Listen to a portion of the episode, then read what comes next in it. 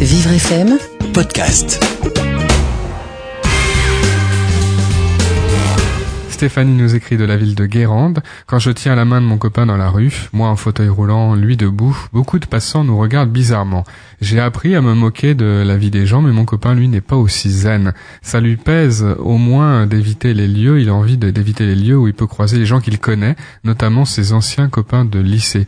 Devrais-je être blessé par son attitude? Comment l'aider à accepter notre couple? Est-ce un mauvais signe pour la relation?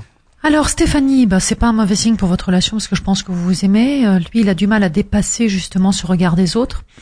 Euh, il faut l'aider. Il faut l'aider. euh, il faut lui, il faut aussi surtout en parler avec lui.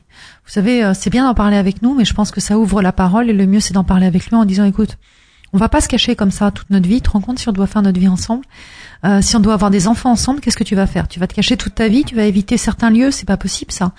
Donc, euh, donc il faut, euh, on est tous les deux, on est forts parce que justement on est tous les deux, alors allons-y. Il se fout des autres parce qu'on s'aime. Et je crois que c'est quelque chose qu'il faut lui dire, Stéphanie.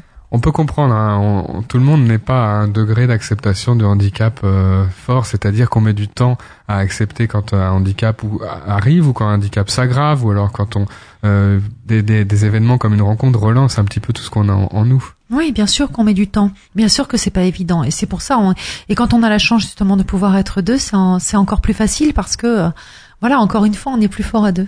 Alors ça, Stéphanie, elle fait quoi? Elle prend la main de son copain? Non, elle lui force, parle. Elle lui parle. Elle lui parle avant tout. Voilà, elle lui parle et je crois que c'est très important, Stéphanie. Restez pas dans le silence.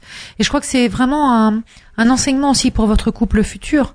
Ne restez pas dans le silence quand il y a des choses qui vous dérangent ou vous sentez que voilà ça va pas.